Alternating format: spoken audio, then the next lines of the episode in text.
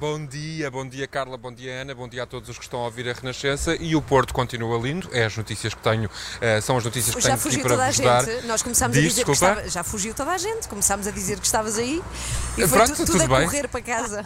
Se fugir toda a gente, o Porto continua aqui para mim, para eu desfrutar destas ruas maravilhosas e, portanto, é por cá que vou estar agora durante os próximos dias, amanhã também, depois já vos conto o que é que vou andar por aqui a fazer, mas para já vamos falar de um assunto não muito famoso, tal como vocês já adiantaram há pouco, vamos falar sobre as rendas e as condições, eh, enfim, bastante precárias, para dizer o mínimo, em que vivem os estudantes que escolhem aqui a cidade do Porto, as universidades desta cidade, para fazer aqui os seus, os seus estudos. Eu já estou aqui com a Inês Filipe. Olá Inês, bom Olá, dia. bom dia. E também com o Manel, que ajuda a Inês também nesta, nesta página. Bom dia. aos dois. Eh, eles são os autores desta página que dá voz então a estes estudantes que vivem em más condições. Inês, Porto para Arrendar, como é que surgiu a ideia? Eu quero que me fales primeiro da tua própria história, porque tu passaste aí por uma situação bastante complicada quando ainda estavas a estudar na faculdade e viveste num quarto que te até causou alguns problemas de saúde e tudo mais. Conta-nos lá. Exato. Foi já no terceiro ano da faculdade que fui viver para um quarto pronto, com uma renda alta, mas que mesmo assim não tinha janela, Qual era a renda? 260 euros. Ah, e também tinha uma casa banho privativa, o que fazia acumular muita umidade porque não tinha como arejar. Ah, e pronto, no meio de muitas peripé- peripécias, entretanto também apareceu um rato, pronto, ahm, acabei por apanhar uma infecção respiratória Ah. e, e hoje tenho asma por causa disso. Ah, e, bom, também de salientar que ah, estas condições em que muitos estudantes vivem, acredito, não, não será só no Porto, mas ah, pronto, os, Enfim, é a realidade que tu Exato, conheces, não é Inês? exato. Mas aqui mais grave até, mais grave ou tão grave até como essas condições, enfim, precárias em que vocês vivem, também a atitude dos próprios senhorios face a isso. Ou seja, por exemplo, tu nessa situação que, que viveste, tu alertaste o teu senhorio ou a tua senhoria para essa situação? Houve uma tentativa de resolver? Como é que foi? Sim, alertei. ah, já para não falar que, por exemplo, a senhoria na altura também estava a fazer obras numa parte que não, que não me dizia respeito da casa e, ah, e os, pronto, os homens que iam fazer as obras entravam na divisão ao lado e eles tinham acesso ao meu quarto e era muito desconfortável e fumavam lá dentro e eu avisei e ela disse que pronto, os proibia de fumar, mas mesmo assim senão eles continuaram a fazer. Ah, em relação ao rato também avisei, ela pôs umas ratoeiras, mas depois fiquei a saber pela senhora que vivia comigo que os ratos sempre apareceram lá. Enfim, muito complicado. Mas Inês, essa tua história serviu para tu agora dares mote para outras pessoas te contarem as situações em que vives. Qual foi a história mais chocante que tu até hoje recebeste? Porque tu tens uma página de Facebook, uma página de Instagram, as pessoas podem ir até lá, pôr-te para arrendar e denunciar, enviar as, as mensagens, vocês depois publicam, não é? Qual foi a história mais chocante que tu até hoje conheceste? É assim, escolher uma é difícil porque são muitas. Eu posso eh, pegar numa que conhecemos melhor porque é uma colega nossa que a senhoria dela entrava em casa dela e mexia nas coisas dela como se fosse mãe dela, achava que tinha esse direito. Ah, entretanto, também ah, começou a chover dentro de casa e ela avisou mais do que uma vez e só, e só mudou quando chegou ao ponto do teto cair. Ah, ou, por exemplo, a, a máquina de lavar a, a roupa ah, começava a espalhar água pela casa toda e demoraram muito tempo a agir. Tinha bolor nas paredes. Acho E de dizer também que essas pessoas, estes jovens estudantes, na maioria das vezes não têm nenhuma proteção, porque em grande, na grande maioria dos casos a verdade é que os senhorios se recusam a fazer contratos de arrendamento, não é? Porque, e os estudantes depois também entram nessa lógica porque têm medo que os preços aumentem excessivamente e que eles não possam. Enfim, é uma situação muito, muito complicada. Manela, é disto que estamos a falar também, não é? Sim, sim. Ah, no meu caso específico, por exemplo, eu, quando, quando se tratou da escolha de faculdade para, para o nosso curso, que é teatro, há duas faculdades principais, uma no Porto e outra em Lisboa. Eu nem sequer ponderei ir para outro sítio que não o Porto, porque eu não tenho hipótese. Eu moro cá perto e se eu não, vi- se eu não viesse para esta faculdade, eu não teria hipótese de estudar sequer. E mesmo, pronto, eu tenho condições mais complicadas em casa e mesmo vivendo cá no Porto, a melhor situação seria morar aqui, na cidade. Mas não tinha a mesma hipótese, nem em termos de dinheiro, nem, hum, nem podia ir de transportes para outros sítios. Não, E no é fundo era o fácil. que, é disso que estamos aqui a falar, não é, Inês? Quando falamos de democratização no acesso ao ensino, eh, a habitação é um fator absolutamente eh, central, não é? Nesta, nesta conversa. Sim, eh, é, um- é uma mentira dizermos que existe essa igualdade de acesso ao ensino a partir do momento em que há pessoas que nós conhecemos, mais pessoas que nem sequer têm a liberdade de escolher o que é que querem estudar porque não têm como pagar o sítio. E nós achamos pronto, que isso ah, devia ser eh, um assunto mais falado. Qual é o vosso objetivo? Só para terminarmos aqui a nossa conversa, não Exato. temos muito mais tempo. O objetivo desta página, último, não é? Vocês querem resolver essa situação, naturalmente. Sim, para além da sensibilização e da exposição que nós já estamos a começar, ah, queremos que ah, o nosso objetivo final é que é, é exigir ao governo que ha- haja medidas, mesmo que seja para serem aplicadas pelas faculdades ou pelo próprio governo, tem que haver medidas ou de, ah, da, da situação de arrendamento ou de residências que sejam que tenham espaço para mais de proteção pessoas. destas pessoas, não é? Medidas que regulamentem tudo isto que aqui está a acontecer. Enfim, está denunciado também aqui na Renascença agora Porto Uhum. para arrendar. É uma página de Facebook, uma página de Instagram. Eu aconselho todas as pessoas que estão aqui a ouvir a emissão das 3 da manhã a passarem por lá porque vão encontrar histórias absolutamente inacreditáveis. Já lá estou, para já lá dizer- estou. Para dizer um mínimo. Olha, belíssima reportagem, Renato no Porto. eh, e o Renato a dar voz. Porto, Ah, não, livro. Renato no Porto, pois é. Anitta é na tipo a praia, Anitta na América. no Porto. Bem, mas isto Podem mandar-me para a América, eu aceito Nova Iorque, Francisco. Mas olha, foi importante dares voz à situação, não é? Destas difíceis condições de estudantes que pagam muito e têm condições deploráveis. A página, mais uma vez, para lembrar, Porto para arrendar no Facebook e no Instagram. Adeus, Renato! Adeus, até já. Adeus já! O Renato pelo Porto vai voltar daqui a pouco. Eu queria falar agora de uma reportagem que me impactou muito e que tem a ver com modas alimentares. Aliás, com o lado sombrio das modas na alimentação. E já agora amanhã é o dia da alimentação, Sim. portanto começamos já a falar disto. Eh, Eu lembro-me que houve uma altura em que não havia assim tantas modas, porque era bastante limitado o que se encontrava no supermercado, não é? Comparado com os dias de hoje. Basicamente, a loucura eram papas, eh, leite, margarina, sumos tang, aí um, sumo, Bolachas? um bom sumo tang, bolachas dos signos. Lembras-te das bolachas Sim, dos signos? bombocas. Bombocas, comida típica portuguesa, como ervilhas e ovos escalfados, cozido, arroz, bife. Tão bom. É, como pequeno almoço, carcaça, chá ou café. Só. Basicamente é isso. E quando Sim. doce. E, e as coisas começaram a chegar devagarinho. Eu lembro-me da primeira vez que vi um kiwi em casa de uma amiga. O pai era piloto de aviões, daí deitar a mão a coisas exóticas. E eu fiquei louca com. Era assim uma coisa eh, carequinha, assim com uns cabelinhos. E que é isto? É um kiwi! Oh! E depois começaram a chegar a manga, a papaya. Era assim mais ou menos, eh, enfim, nos anos 90, porque nos, nos anos 80 nós jamais tínhamos visto coisas destas, não é? É, mas agora, como se sabe, tudo vai a todo lado, temos acesso a tudo, eh, ou porque importamos, ou porque inventamos maneira de produzir cá em Portugal. Isso faz com que seja possível que fiquem de moda produtos super raros e não locais tipo Bagas Goji. E sempre são, se reparar, de, de sítios super longínquos, eh, porque parece que achamos que faz melhor se a coisa se chamar Framboesa das Cataratas, Café do Sri Lanka, Couve Cucuia. Inventei tudo isto, não existe, não vá procurar à loja. Bem, eu falo disto porque há um produto que ficou na moda e que está a dar cabo de várias zonas de plantação em Portugal.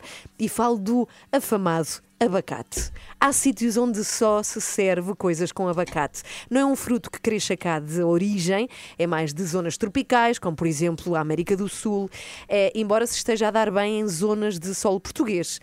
E como ficou de moda, é, porque o vemos sempre recomendado por nutricionistas, ou porque aparece sempre em fotografias de pratos incríveis, de influenciadores, nós achamos que, enfim, somos melhores se comermos abacate. Pois há uma reportagem na Renascença que conta que o abacate, sobretudo plantado no sul do país, pois precisa de calor, portanto dá-se melhor lá, está a dar cabo de muitas plantações, porque consome quatro vezes mais água que outras frutas típicas, por exemplo, do Algarve, como a laranja.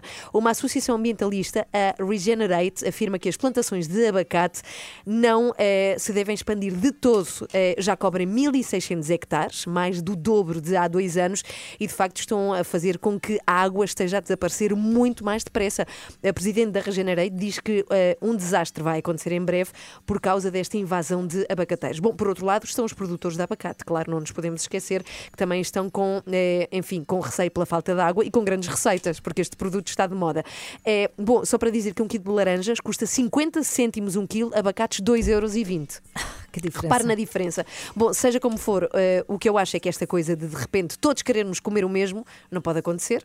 Ficamos dependentes de monoculturas, já aconteceu com a quinoa, com os produtos à base de coco, não é? Também. Uhum. Portanto, sejamos moderados, não é preciso comer à bruta, com calma. E eu acho que mais vale sempre uma boa maçã de alcobaça ou uma boa pera de esmolfe. Tem Olha, bons nomes uma também. laranja do Algarve, Olha, por exemplo, uma é isso. A reportagem está em rr.sapo.pt. Bom dia, 9 horas 26 minutos, vamos lá. Perguntei ao vento. Mas como ele não me respondeu, perguntei ao Daniel. E ele tem sempre as respostas todas. Bom dia, Daniel. Olá. dia. Bom Tudo dia. bem? E a pergunta de hoje chega-nos do nosso ouvinte, José Alves. Ele é de Oeiras e está muito preocupado pelo seguinte: Daniel, Hum. em breve vou ter a minha reunião de condomínio e mais Ai. uma vez terá de ser eleita uma nova administração. Nos últimos anos tenho-me sempre esquivado com sucesso a tal nomeação. Daniel, que ideias podes partilhar para evitar que eu seja eleito? Pois, esta questão é, tão antiga como a humanidade, não é? Eh, consta que já no Paleolítico havia discussões porque ninguém queria ser responsável por pedir orçamentos para obras na caverna. Na caverna, pois. Na caverna. Na teoria, na teoria, todos achamos muito bem os vizinhos organizarem um condomínio para gerir as necessidades eh, e problemas de um prédio, mas depois ninguém se quer chegar à frente. É um bocado como as boys band. Quatro carinhas larocas juntam-se para formar uma banda, mas depois ninguém se chega à frente para cantar. E porquê? Porque na verdade nenhum deles o sabe fazer. É? Aliás, numa sondagem elaborada por mim com base numa amostra de uma pessoa, que neste caso também calha de ser eu, a administrador de condomínio é possivelmente a responsabilidade mais maçadora que existe.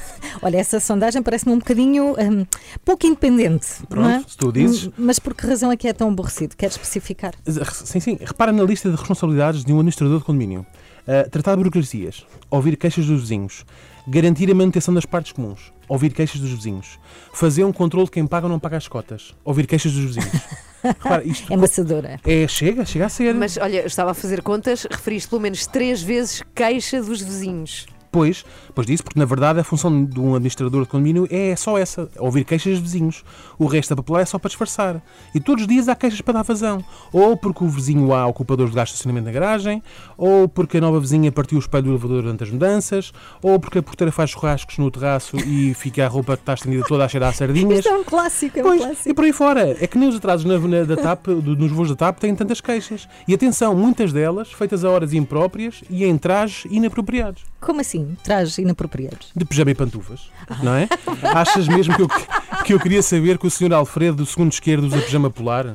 Ou que a, a Dona Irene da Resto de Chão dorme com rolos na cabeça e usa uma daquelas socas de holandesas de madeira? E sabias porque se ouve Pois imenso. exatamente, troque, troque, Claro, troque, claro, troque, claro. troque. Mas é, O meu prédio, sabes que o meu prédio mais parece um estúdio onde se gravam aquelas séries de zombies. hã? Mas, mas ainda percebo, as pessoas estão em casa, são atacadas por um zombie, não têm tempo de vestir uma coisa melhorzinha. Agora, para irem bater à porta do administrador do condomínio, é assim, mais respeito, por favor. mas a questão é, Daniel, como é que te deixaste cair nessa armadilha e foste eleito administrador? Olha, caí num erro principiante. E nunca façam isto lá em casa. Não revelem como queiram quer a coisa que nos tempos de juventude foram delegados de turma e tesoureiros da Associação de Estudantes. Se os vizinhos sentem o cheiro a pessoa responsável, estamos tramados. É que isto não. Então, então vá, Daniel, o que é que tu recomendas que o José faça para que não o elejam para o próximo administrador de condomínio? É a primeira vez que eh, participo numa campanha para não, Não eleição. reeleição. Nunca tinha a taxa, não eleição. a taxa de sucesso é maior, sabes disso? Eh, Uma forma segura para garantir que o José não fará parte da próxima administração é tentar convencer os restantes condónimo- eh, condóminos que ele próprio não seria de confiança. Até pode arranjar um slogan para a campanha: Não votem em mim, vou roubar tudo. Espera que os seus vizinhos não pensem como aqueles eleitores de Oeiras que diziam o Isaltino rouba, mas pelo menos faz. Não é? Ah, por isso, o melhor é ser claro nas suas promessas eleitorais. Prometa que vai usar a totalidade do dinheiro das cotas para passar férias com os seus amigos no iate ao lar de Ibiza. Uhum. Mas isso seria crime, não? Eventualmente, mas também à velocidade que funciona a justiça portuguesa e a quantidade de processos que prescrevem, a probabilidade de José cumprir alguma pena é muito remota. Para garantir que tal efetivamente não acontece, bastaria arranjar um amigo que lhe emprestasse uma casa na Ericeira ou assim. Ah, estou a ver. É o chamado método Sócrates. Sim, sim, sim. Convém ir para uma moradia como o ex-primeiro-ministro, para não correr o risco de ser eleito administrador de nada, não é? Ahm, quer dizer, no caso de Sócrates podia ter ido para um ranha-céus, se os houvesse lá na Ericeira, que de certeza ninguém votava nele para gerir o dinheiro das cotas. Portanto, José, o nosso ouvinte, quer dizer, o nosso ouvinte José Alves, não o Sócrates, não é? O, o nosso José, já sabe, para evitar uma eleição indesejada, tem de mostrar aos vizinhos que é muito irresponsável. é? Proponho que na véspera da reunião faça uma festa até às 4 da manhã e que reclame com os vizinhos, dizendo que o silêncio deles o incomoda. Percebes? Que parece, que parece que estão com má vontade. E em princípio este método é infalível. Depois diga-nos como correu. Portanto, muito- olha, muito boa sorte, ou quer dizer, muito azar, muito azar, que é para perder assim as eleições com estrondo. Uh, espero que tenha menos apoios no prédio do que Ana Gomes no Partido Socialista, ok? Força José, rumo à derrota. Olha, um problema que eu nunca teria, porque jamais me escolheria Sim, ninguém, sim. ninguém como Achas? administradora A menina de da nada. rádio, a menina da Seria a rádio, nada. da lista, jamais. Eu não preciso me esforçar para as pessoas verem, ah, é tão irresponsável não serve para isto. Meu Deus, meu Deus. Perguntas, olha, obrigada eh, na voz de José, com certeza, pelas Nada, ideias. de nada. E as perguntas podem ser enviadas para. Para daniel.leitão.rr.pt. Adeus, até para a semana. Adeus, Daniel. semana. Perguntei ao vento. Mas como ele não me respondeu, perguntei ao Daniel. A sua rádio está em todo lado. Descarrega a nossa aplicação. Renascença. A par com o mundo, impar na música. Vamos conhecer já a seguir uma exposição espetacular, muito inusitada, maravilhosa e é nada mais, nada menos do que o seguinte. Então, uma exposição é feita pela Direção de- do Norte da Polícia Judiciária, chama-se Exposição à Arte do Falso. E, e é basicamente isto. O nome diz tudo. É arte falsa, não é? Imagine o gênio de pintores como Pablo Picasso, os portugueses Júlio Pomar, Mário Cesarini. Só que, só que não, não é arte deles, é algo fa- falsificado. E, e está em exposição, é na Alfândega do Porto, e o Renato está lá e já mandou fotografias. E é espetacular. Tu olhas e pensas, ah, que obras, que arte. Mas não. É tudo falso, tudo portanto, falso. é uma exposição de falsidades. E eu adoro aqui esta frase: diz a arte do falso foca-se no talento, na imaginação, na inteligência, muitas vezes no gênio criativo dos criminosos. Ah, mas foca-se principalmente noutra coisa, que é no gênio de quem os apanha. Pois é, já a seguir com o. Renato Duarte, conta-nos tudo sobre esta exposição.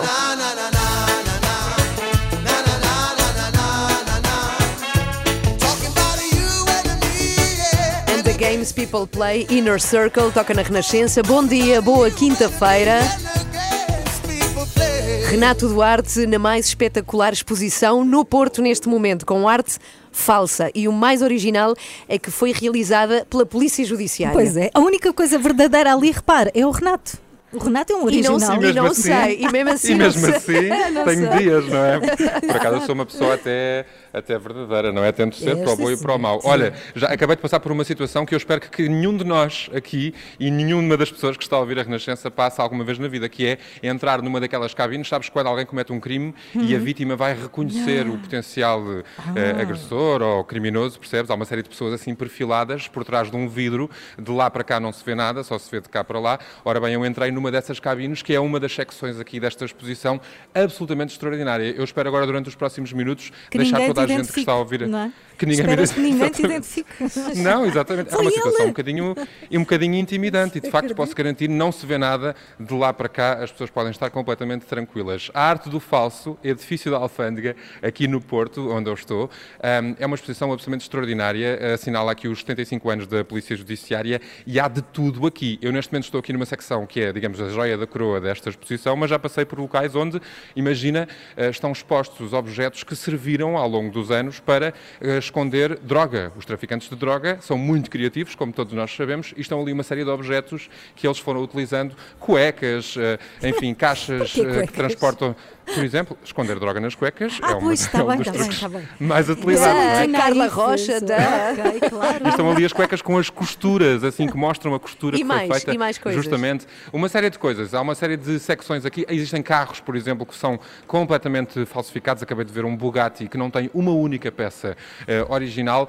Também uma máquina de produção de notas e moedas falsas. Traz, Já traz. muito, muito Traz para dinheiro. nós. Não, não, e garanto-te, eu, eu estive com as notas à minha frente e é completamente impossível a olho nu ahm, decifrar se é uma nota falsa ou não. E também passei por uma máquina, há aqui uma máquina que foi utilizada durante muitos anos também por um burlão, que era um suposto médico. Ora bem, tu entravas nessa máquina de vidro, ligavas o aparelho e qualquer doença que tu tivesses era automaticamente curada. Enfim, muita coisa para ver aqui, mas eu estou no corredor que é de facto a joia da coroa desta exposição. É um corredor com uma série de obras de arte, Manuel Cargaleiro, ahm, Cruzeiro Seixas, eu estou aqui a olhar para as Sim. legendas, Mário Cesarini, Cesarini Picasso. uma série de Ah, Picasso Paulo também. Arreco também, e existem aqui obras que estão tão bem feitas, tão bem feitas, tão bem feitas, que nem os próprios autores originais, os que foram falsificados, conseguiam identificar ah, se aquele era mesmo uma pintura sua ou não.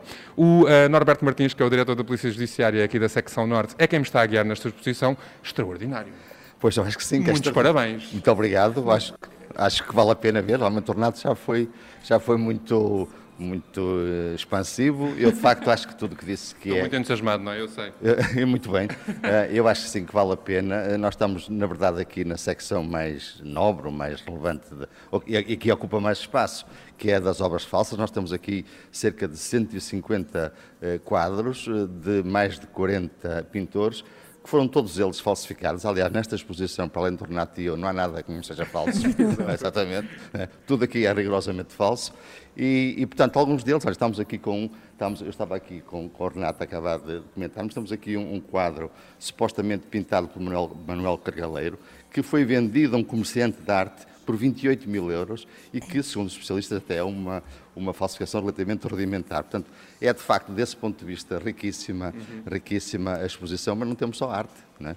Também temos outros objetos, designadamente os automóveis, que o Renato acabou de falar, para além desse Bugatti, que é um carro lindíssimo, acho que é uma peça lindíssima. Acho Eu que não gostava nada de ter mesmo. nem eu, nem eu, seguramente. Adoraria passear-me ao fim de semana naquele Bugatti, né?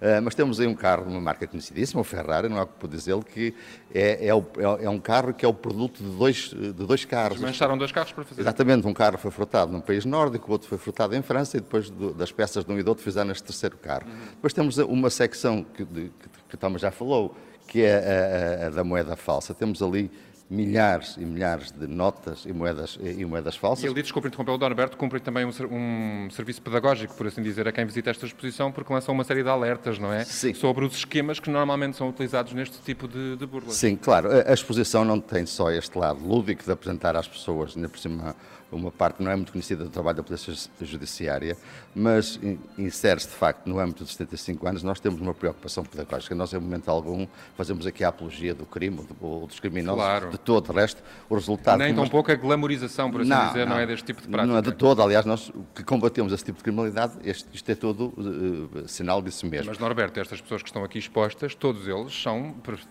artistas também, eles, não é? Sim, Poderiam há- ser artistas. Alguns sim, alguns são, são, são seguramente São verdadeiros. réplicas exatas, é uma coisa extraordinária. E um aspecto muito interessante que o Norberto me, de- me falou e eu, não, eu não, não, não tinha conhecimento Uhum. disso, muitas vezes estas réplicas não são na verdade réplicas, são quadros originais que imitam o estilo de um artista. Exatamente, não é? exatamente. Não é a Ah. cópia de uma obra específica. Não, portanto, o- o replicante tem- são, são pessoas, evidentemente, com, com qualidade artística e, portanto, apreendem aquilo que é a técnica da- do artista que pretendem copiar e criam obras au- autónomas. Originais, não é? origi- Temos ali dois Picassos Sim, originais. Bem, ficamos com exatamente, imensa dois vontade. Picasso- Dois, Olha- Picasso originais que supostamente replicam o estilo dele. Estamos aqui a chegar ao fim do nosso tempo. Deixa-me só dizer, Carla e Ana, que o Sim. Norberto envia um grande cumprimento às duas. É ouvinte assíduo, Ah, todos os dias houve aqui Um às três da manhã e, portanto, foi com todo o gosto que nos recebeu aqui. De facto, eu espero ter conseguido chamar a atenção de todas as pessoas que nos estão a ouvir para esta exposição que é incrível, extraordinária. Até A arte do falso. Até quando é que está por aqui? Está, pelo menos até final do ano. Até final do Ah, ano. que bom. Aqui Eu- No edifício da bom. Alfândega, Eu- por cima é lindíssimo. É É isso. gratuita, temos que ir. Olha, se nos deixarem dias. andar de um lado É, para o outro no país. horas, com exceção, evidentemente, das segundas-feiras. Muito bem.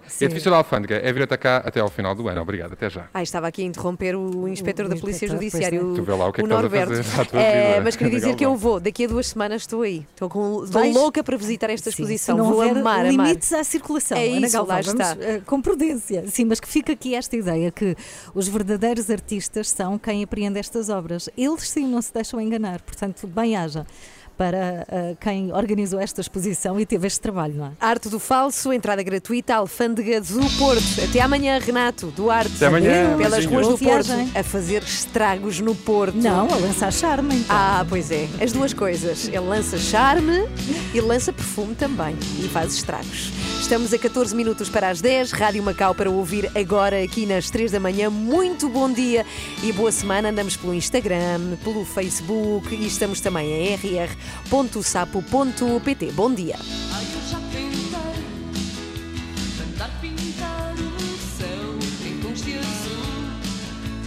Muito bom dia, manhã de quinta-feira, muito felizes estamos nós porque temos muitos mais ouvintes, segundo nos disse. Ontem um barómetro de rádio que É, temos muitos marco mais teste. ouvintes e ficamos muito felizes, muito obrigada por isso e por isso pedimos que ligasse durante esta manhã para nos cumprimentar e nos dizer o que é que gosta da Renascença. Vamos ver se o Osvaldo Ferreira faz parte dos 140 mil novos ouvintes que a Renascença tem. Osvaldo, bom dia. Bom dia! dia. Onde é que nos está a ouvir? É, dentro do autocarro neste momento. É motorista de um autocarro, não é? Sim, sim. Qual é, Sim, qual é o sim. percurso que o, o seu autocarro faz? Eu neste momento faço o percurso já há bastante tempo, é de Sesimbra a Lisboa. Ah, ok, Sesimbra Lisboa. Olha que bonito. E Osvaldo, de que é que mais gosta da Renascença? Já que põe a Renascença para os seus passageiros ouvirem. Sim, sim, sim. Informação. Informação. Aham. Ok. Quantos passageiros leva neste momento um autocarro? Olha, como isto é um serviço semi-urbano, eh, leva-se aqueles passageiros que é do local de trabalho, pronto, local de trabalho Sim. para casa, por isso é poucos. Ok, mas estão a ouvir-nos, são poucos, mas bons. É isso, Portanto, é bom isso. dia aos passageiros do Adeus, Osvaldo. Osvaldo. Vamos pedir-lhe uma coisa antes de ir embora, que é que suba o volume para que os seus passageiros ouçam alta renascença. Pode ser? Então vá, beijinhos. Osvaldo, obrigada. Adeus, adeus. Às 3 da manhã. Olá, eu sou o Luís de Matos. Olá, eu sou a Martinalha. Olá, eu sou o Pierre Rederne. Olá, eu sou o José Carlos Malato e estou com as 3 da manhã. E estamos já a 9 minutos para as 10. Bom, vamos embora. Terminamos assim esta emissão, esta maratona, com muitos ouvintes connosco no ar. Muito obrigada. Obrigada por ouvir a Renascença e às 3 da manhã. E hoje foi assim. É uma ótima hora para começarmos a fazer um agradecimento a todas as pessoas que estão connosco esta manhã. E temos que lhe dizer que saiu um estudo ontem que diz que temos mais 140 mil pessoas que estão connosco Viva! sempre. Eu gostava de ir ter eh, com cada uma destas 140 mil agradecer pessoalmente. Não, não, não. Obrigada por nos ouvir. Olá, bom dia, Paulo. Olá, Bem-vindo. Olá, muito bom dia. Tudo bem? Como Então, estão? o que é que mais gosta na Renascença? Diga-nos lá. É durante uma hora ouvir a vossa alegria que sou a minha companhia de viagem. Tem um bar, não é? Severo do Voga? Tenho, sim senhor, um bar. Um dia fazemos uma visita. Pronto, agora com a questão dos ajuntamentos isto está mal, mas ainda dá para três. Sim, comigo quatro, eu não posso estar. Temos a a Cristina Costa, que é instrutora de condução. Vou ouvindo sempre as notícias que eu acho que estão bastante credíveis, vou ouvindo a música que eu acho que é, Que é assim, boa. temporal. Obrigada, Cristina. Beijinho. Beijinhos por estar connosco. ao Miguel Coelho pela informação também, está Tá aqui. bem? Um grande beijinho para si também. Muito obrigado. Olá, Paulo. Bom tudo dia. bem? Olá, bom dia. De que é que gosta da Renascença, Paulo? Eu adoro as três da manhã, todos são espetaculares. E gosto muito da vossa seleção musical. Ficamos E muito contentes com isso. Sim, agora parecia que estava a falar assim de uma seleção de queijos, assim, tapas. Da a nossa vossa seleção musical. Isália, bom dia. Gosto da, da vossa alegria logo pela manhã. Trânsito para mim é importante, visto que sou motorista de caminhão. E neste momento Porque está Isália a ir de onde para onde? Estou a chegar de Barcelona e vou para o Barreiro. E a seguir, vem para a buraca, que é onde nós estamos. Quero deixar um grande beijo e, e vocês são fenomenais logo pela manhã. São a minha alegria. Ai, que bom, ficamos mesmo Viva a contentes. Isália! Acorde com a Joana, a Ana e a Carla. Às 3 da manhã. Na Renascença. Olha, gostei muito. Amanhã Foi repite. ótimo. Amanhã voltamos. Amanhã repetimos. Obrigado pelo best of André Peralta, que faz todos os dias Sim, aqui obrigada. a recolha dos melhores momentos. Até amanhã, voltamos às 7 e estamos consigo. Beijinhos. Adeus, até amanhã. 24 horas por dia, 7 dias por semana. As melhores histórias e as suas músicas preferidas. Renascença. A par com o mundo, impar na música.